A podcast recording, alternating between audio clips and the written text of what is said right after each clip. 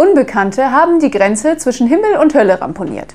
Böse sagt der Teufel zum Engel, meine Anwälte aus der Hölle sagen, ihr müsst für die Kosten aufkommen und die Grenze wiederherstellen. Der Engel stimmt zu und sagt leise, Mist, warum gibt es im Himmel nur keine Anwälte?